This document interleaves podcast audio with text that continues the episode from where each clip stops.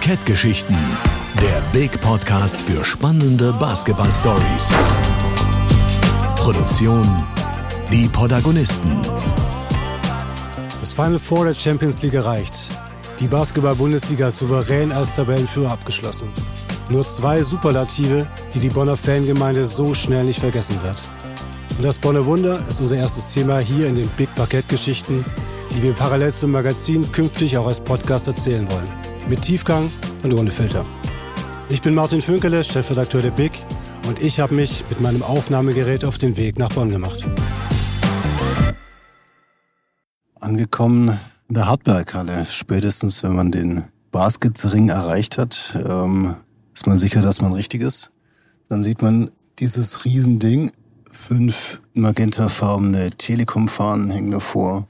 Ja, es ist die einzige ähm, Basketballhalle in Deutschland, die einem Club gehört. Und da bin ich jetzt.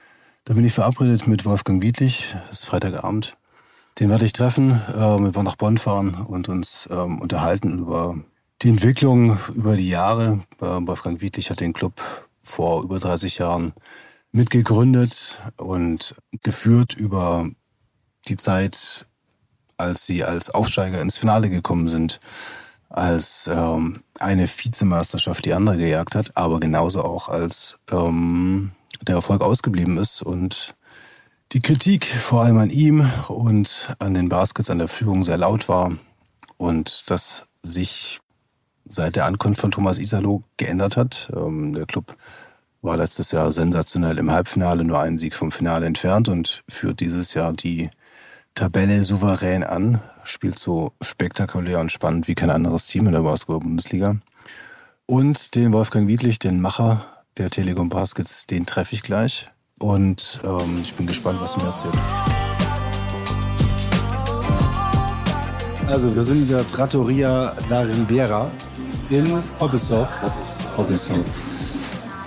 Wolfgang, nimm uns doch noch mal ein bisschen so mit in diese Gründungszeit. Damals ausverkaufte Köln Arena. Ihr habt ganz häufig über den Basket Spirit gesprochen. Es gab ein Heer von helfenden Ameisen. War unfassbar erfolgreich. Das einzige Team in der Basketball-Bundesliga, das nach dem Aufstieg es geschafft hat, ins Finale zu kommen. Was war das für eine Zeit? Die Baskets starteten 1995 quasi aus Dachstudios, wurden die organisiert. Es gab keine Geschäftsstelle. Und äh, jeder tat sein Bestes. Und äh, dann kam Bruno Soce als Head Coach. Und äh, das war ein sehr strenger Zuchtmeister. Und der äh, ja sehr viel Wert auf Defense legte. Das haben dann auch gleich alle übernommen. Der Fanclub nannte sich so und so weiter. Ja, da war die Religion dann gesetzt. Also wir spielen hier primär Abwehr und sind dann bald aufgestiegen und dann mit der Betonabwehr bis ins Finale vorgestoßen. Haben dann in den Jahren danach fünfmal gegen Alba Berlin den Kürzeren gezogen. Zu Recht. Aber so hatte man auch immer noch Ziele. Ne? Und dann kam eine Zeit, wo auch die Begeisterung nachgelassen hat, wo es auch viele Schlaumeier gab, die ähm, viele Gründe dargelegt haben, warum das nicht mehr funktioniert. Man hatte so ein bisschen so den Eindruck, ja, diese Self-Made-Mentalität der, der Bonner ist so ans Ende gekommen. Wie hast du das erlebt? Ja, dann endeten die Bonner äh, Finalteilnahmen. Wir müssen aber fairerweise auch noch dazu sagen, die wirtschaftliche Schwäche in der Zwischenzeit war auch in Teilen selbst verschuldet, in Anführungszeichen, weil wir ja dann mit dem Hallenbau und das in der Hochzinsphase teilweise 53, 55.000 Euro im Monat Kapitaldienst hatten. Das, wer hatte das damals? Und das nur mit Basketballtickets aufzubringen, das war natürlich besondere Belastung. Und ich bin froh, dass dieser Ritt auf der Rasierklinge dann eines Tages zu Ende ging, als der Umschuldungstermin anstand und die Zinsen gesunken waren. Und zurzeit erleben wir das Gegenteil und äh, so kann man unterm Strich feststellen, dass Basketball verläuft auch wie das normale Leben irgendwie in Zyklen.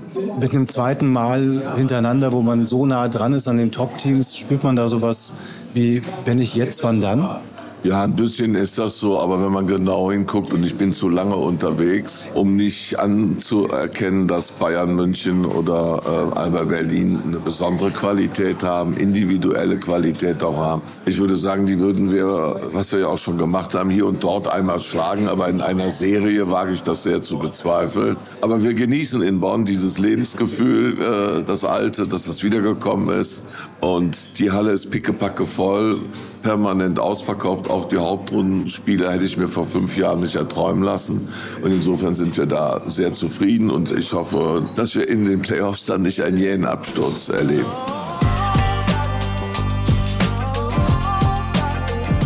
Wieder zurück in der Hauptberghalle, wieder zurück im Auto nach einem intensiven Gespräch mit Wolfgang Wiedlich. Ich habe einen Präsidenten erlebt, der natürlich einerseits begeistert und euphorisch ist, was die aktuelle Situation angeht, gleichzeitig aber auch besorgt ist um die Zukunft seines Clubs, dass die Telekom bis 24 weitermacht, ist einerseits richtig, andererseits ein wenig trügerisch, dass sie zwar die Namensrechte bis dahin hat, aber angekündigt hat, den Etat nächstes Jahr schon drastisch zu senken und danach dann komplett raus sein wird. Die Zukunft der Telekom Baskets, was die wirtschaftliche Seite anbelangt, ist sehr prekär und sehr, sehr fraglich. Umso entscheidender ist die jetzige Situation, in die der Club auch einiges an Rücklagen reingesteckt hat und so ermöglicht hat, eine Mannschaft aufs Parkett zu stellen, die jetzt ebenso erfolgreich ist. Und diese Konstellation ähm, erhöht den Druck, das erfolgreich sein, sein zu wollen. Und ich bin gespannt, wie die Spieler das sehen, wie sie damit umgehen. Davor ist noch das zweite Viertelfinalspiel in der Champions League. Da wird der Kollege Florian von Stackelberg dabei sein, davon berichten. Und dann haben wir ein weiteres Puzzlestück in der Geschichte über Telekom Baskets. Direkt nach dem Champions League-Spiel in Straßburg hat Florian von Stackelberg mit Sebastian Herrera gesprochen. Hört mal rein.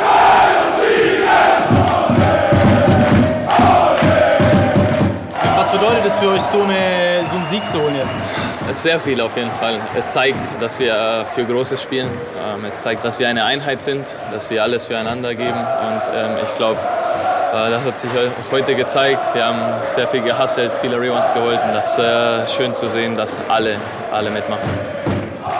Und dass die Fans bei sowas völlig abgehen, ist auch logisch, oder? Ähm, ich bin schon seit zehn Jahren Baskets-Fan, seit über zehn Jahren und äh, wir sind immer nur Zweiter geworden. Und dieses Jahr, letztes Jahr ist so ein bisschen Euphorie aufgekommen. Dass die Euphorie auf die Fans halt wieder überschwappt, das, das merkt man schon, weil das war jetzt schon seit den Finals 2008, 2009 lange nicht mehr so der Fall. Die Halle war lange nicht mehr voll und ich glaube, wir hatten jetzt zuletzt sechs, sieben Spiele in Folge heim ausverkauft. Das zündet so ein bisschen dann auch in der Stadt ein bisschen Euphorie. Straßburg war ich selber nicht dabei. Ich habe am Livestream zugesehen, wie die Bonner mit dem Rücken zur Wand standen. Eine Niederlage und der Traum vom Champions League-Titel, immerhin rund eine Million Euro wert, wäre vorbei gewesen. War er aber nicht, weil das Team die Nerven bewahrt hat und weil 350 bekloppte Fans sich in Straßburg die Seele aus dem Leib geschrien haben. Meine Reise mit den Telekom Baskets geht erst am nächsten Tag weiter.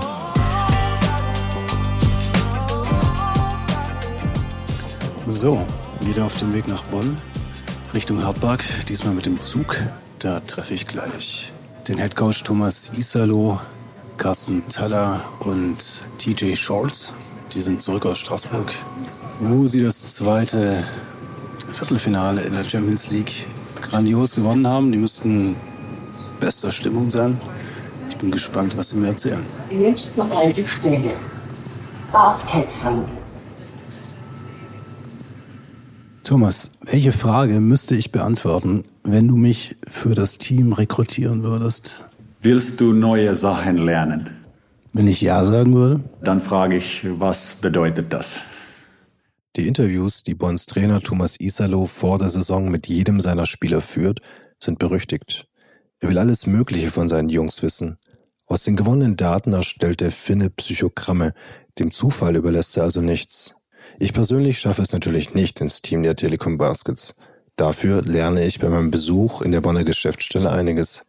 Vorbei an vollgepackten Schreibtischinseln folge ich Coach Isalo in einen Besprechungsraum. Er trinkt ein Wasser, ich einen Kaffee Meine erste Frage. Hast du dieses Jahr über deine Mannschaft was Neues gelernt? Ich lerne immer etwas Neues. Ah, das ist was, was macht viel Spaß in dieser Arbeit, dass ich verstehe, dass jemand sagt, dass wir haben einen klaren Stil, wir sind sehr stolz über diesen Stil und noch mehr über unsere Identität, aber jede Mannschaft für mich ist anders und dieses Jahr ist eine besondere Mannschaft. Wir haben viele Qualitäten. Wir hatten noch nie so viel. Zum Beispiel die Flexibilität von unseren Spielern. Auch unsere Verteidigung ist am ein neues Niveau wegen die Spielverständnis und die Athletik von unseren Spielern und die Arbeitsmoral. Und es ist sehr wichtig, dass man hat eine Idee oder einen Plan, eine Identität. Aber die andere Sache ist dann, man braucht sehr viel Fingerspitzengefühl. Du verlangst sehr, sehr viel von deinen Spielern, auch was den Kopf anbelangt. Ähm, wenn du es runterbrechen würdest, was würdest du sagen, was ist deine wichtigste Regel? Na, wir haben drei Regeln. First one is uh, do and say things that help the team. Second one is be early. It's not be on time, it's be early. And the third one is do your job, no excuses. Then we make the judgment calls based upon these. But uh, I am not a big fan of having some prize uh, like money, like um, Strafe uh, für, für eine Sache. Ich denke, es ist viel mehr wichtiger, dass es gibt einen moraler Grund oder dass du bist ein wichtiger Teil von der Mannschaft und in dieser Mannschaft haben wir diese Regeln und you cannot pay yourself out of this. Mit diesen Regeln hat Thomas Isalo sein Team bis ins Final Four der Champions League und an die Tabellenspitze der Bundesliga geführt. Der 35-jährige Finne ist das gefeierte Mastermind hinter dem Bonner Erfolg. Was viele schon wieder vergessen haben. Als Isalo vor fünf Jahren seinen ersten Trainerjob in der Bundesliga bekam, stieg er mit Kreisheim ab. Doch anstatt gefeuert zu werden, wurde sein Vertrag verlängert. Die Karriere des zweifachen Trainers des Jahres hätte also auch ganz anders verlaufen können. Man braucht drei Sachen, erfolgreich zu sein. Das ist Talent, Effort and Luck. Und ich denke, ich kann jetzt sagen, dass ich äh, hatte alle drei und das braucht man. Aber es war nicht immer klar, dass es so weitergeht. Und ich war niemand als ein Coach, wenn ich bin hier gekommen. Es war eine Möglichkeit oder eine Opportunity für mich, that nobody really gets. Und Isalo hat sie genützt, diese Möglichkeit, die es 2016 eigentlich gar nicht gab. Er ist mit Greisheim wieder aufgestiegen, hat die Merlins ins Pokalfinale geführt und steht jetzt mit Bonn vor dem vielleicht größten Erfolg seiner Karriere. An seiner Seite TJ Schultz, der nur 1,75 Meter große Point Guard, den viele Experten schon seit zwei Jahren für den besten Spieler der BBL halten. Wenn man spricht über TJ, muss man sein competitive nature I have incredible respect for his competitiveness and overall toughness. And that's something that also gives our team a lot of character and a lot of confidence. Ich will nicht über TJ Short sprechen, sondern mit ihm. Ich will wissen, wie er es geschafft hat, seinen Drei-Punkte-Wurf so deutlich zu verbessern, obwohl er in der Sommerpause verletzt war. Yeah, I mean, it goes all the way back to my college days. And um, obviously, shooting is probably one of the most important things when it comes to individual offensive players. And I knew that was going to be something uh, when I looked at becoming a pro and my steps in growing as a pro. I knew that was something I was going to have to improve. Obviously, last year I had a little setback with the injury, but uh, I was able to rehab in the summer. And that last month, when I was finally cleared to play basketball again, uh, it was just endless work of getting on a shooting gun, getting extra shots up in the morning, midday, at night, just to get that repetition to then be confident in your shot, be confident in your, you know, your form, your mechanics. So then when you get on the court, it's just second nature. So it's a lot of work that was gone in this summer, but also the previous summers leading up to here. And uh, I'm just grateful that all the work I put in is starting to show. Do you remember how many shots you got off? Yeah, I mean, on a typical summer day, I'm getting up. I'm probably at my high school gym at I would say 7 a.m. Uh, I'd get up anywhere between 500 to 800 shots on the shooting gun, and then after lunch, I have another workout. That's probably another anywhere between 200 to 500 shots, and then uh, at night, get back in the gym, and that's another anywhere between 500 to 800 shots. So, you know, every day you're trying to get in anywhere between a thousand to 1500 shots of just repetition to, like I said, be confident in what you can do on the court. 1000 bis 1500 Würfe pro Tag. Das ist eine Menge. Aber die Arbeit hat sich gelohnt. Shorts trifft so viele Dreier in dieser Saison wie noch nie in seiner Karriere. Und wenn er dann doch mal nicht trifft, packt er einfach ein paar frische Turnschuhe aus. I guess you could say I, it's a little bit of superstitious. I don't do it often, but sometimes I have the mindset of if you're having a, a, bad first half or you're not playing to your standards or playing to the standards of the team, whatever they need you to do, you're just not able to do it in that for that game. So when I go in at halftime, if I feel like I need a fresh start, if I need feel like I need to just reset everything, I take those shoes off, put them in my locker, bring out a new pair, and and it kind of just for me puts me in a, a state of mind that this is now a new half. I don't keep record on how many times I've done it, but I think it's helped every time I have. So, uh, yeah, I don't know.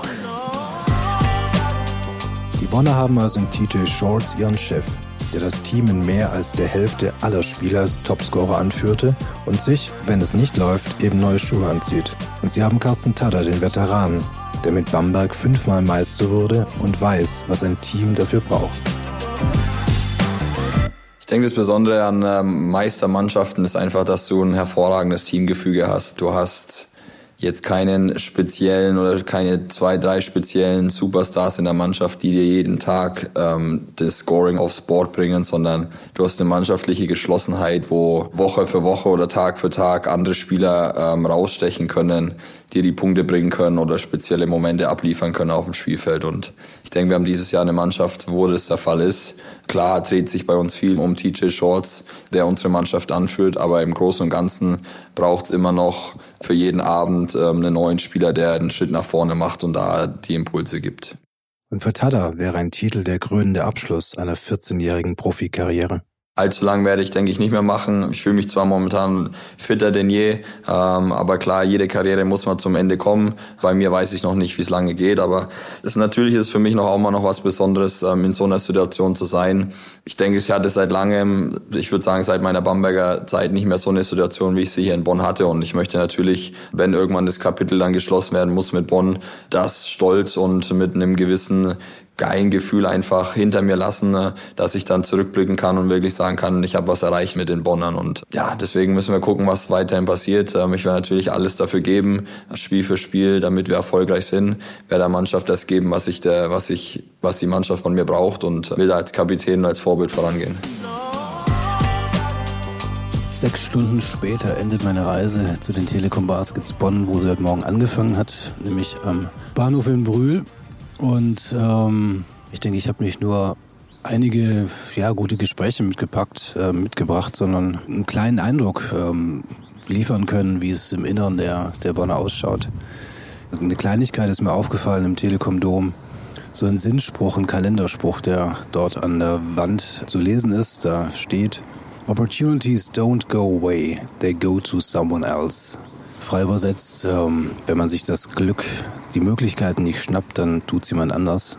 Und ich habe den Eindruck, die Bonner wissen sehr genau um die Möglichkeiten, die sie dieses Jahr mit dieser Mannschaft haben. Es ist die Frage, was dabei rumkommt. Bei hohem Druck, auch so ein Sinnspruch, ähm, entweder Gold oder Scheiße.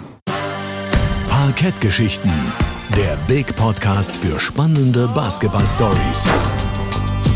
Produktion, die Protagonisten.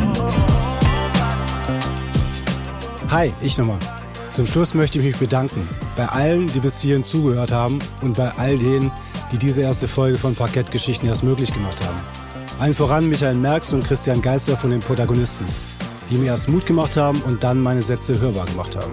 Dann vielen Dank an Stacki und Lukas für die O-Töne aus Straßburg und an die Telekom Baskets Bonn, die sich auf dieses Experiment eingelassen haben. Zum Schluss geht mein Dank an Wolfgang Wiedlich, der eigentlich keine Interviews mag, mir dann aber verdammt viel erzählt hat. Das war also die erste Folge von Parkettgeschichten. Ich find's geil, wenn's euch gefallen hat, sagt's euren Freunden. Wenn's Mist war, schreibt's mir. Noch mehr Big gibt es jeden Monat im Print oder regelmäßig unter big-basketball.de und auf unseren Social Media Kanälen. Danke fürs Zuhören und bis bald.